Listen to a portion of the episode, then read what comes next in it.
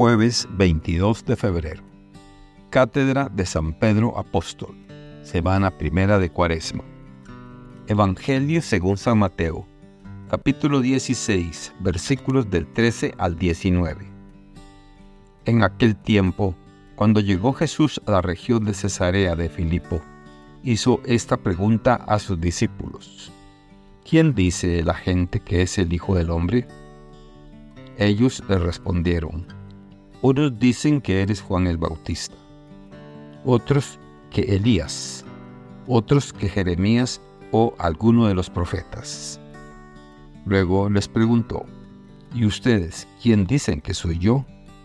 Simón Pedro tomó la palabra y le dijo, Tú eres el Mesías, el Hijo de Dios vivo. Jesús le dijo entonces, Dichoso tú, Simón, hijo de Juan, porque esto no te lo ha revelado ningún hombre, sino mi Padre que está en los cielos.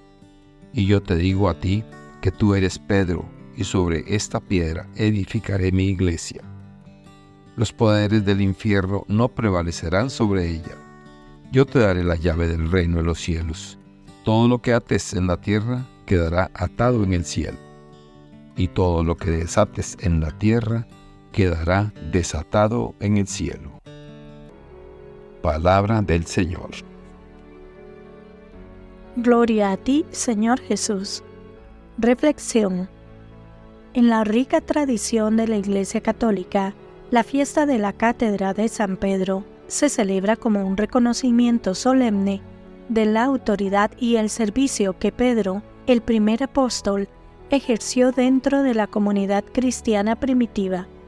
Esta festividad, más que conmemorar un objeto físico, honra el simbolismo de la silla como signo de la enseñanza y la guía pastoral que San Pedro impartió por mandato divino a los primeros seguidores de Cristo. La cátedra, siendo el asiento desde donde el obispo enseña y guía a su rebaño, se convierte en un poderoso símbolo de la unidad y la autoridad apostólica, fundamentos sobre los cuales se asienta la Iglesia.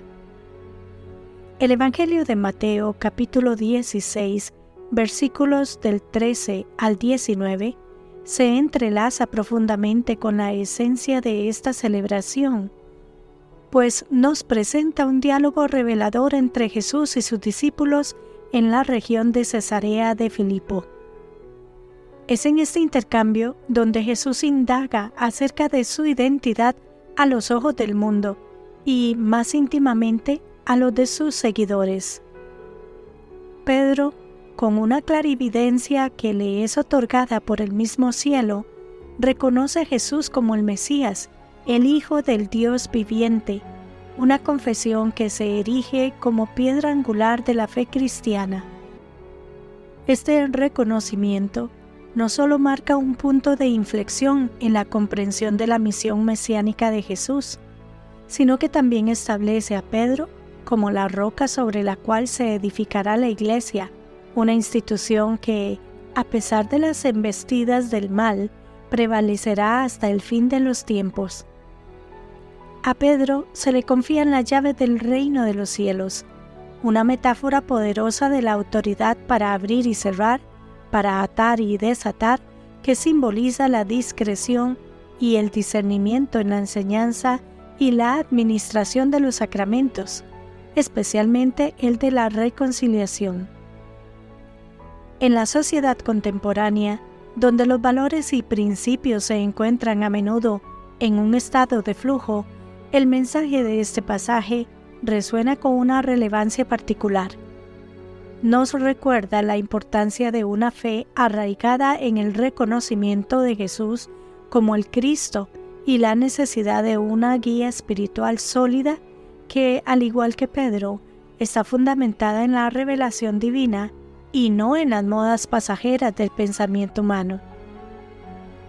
La fiesta de la Cátedra de San Pedro entonces nos invita a reflexionar sobre nuestro propio compromiso con la verdad del Evangelio y cómo esta verdad se manifiesta en nuestras acciones y decisiones cotidianas. En un mundo que a menudo valora la autoridad terrenal por encima de la espiritual, Este día especial nos llama a considerar cómo la autoridad ejercida con amor y para el servicio de los demás puede ser una fuerza transformadora tanto dentro de la Iglesia como en la sociedad en su conjunto. Así, mientras meditamos sobre este pasaje del Evangelio según Mateo, somos invitados a profundizar en nuestra comprensión de lo que significa ser discípulos de Cristo en el mundo de hoy, reconociendo a Jesús como el fundamento de nuestra fe y a la comunidad eclesial, liderada por los sucesores de Pedro, como un espacio de acogida, enseñanza y misión compartida. Que Dios les bendiga y les proteja.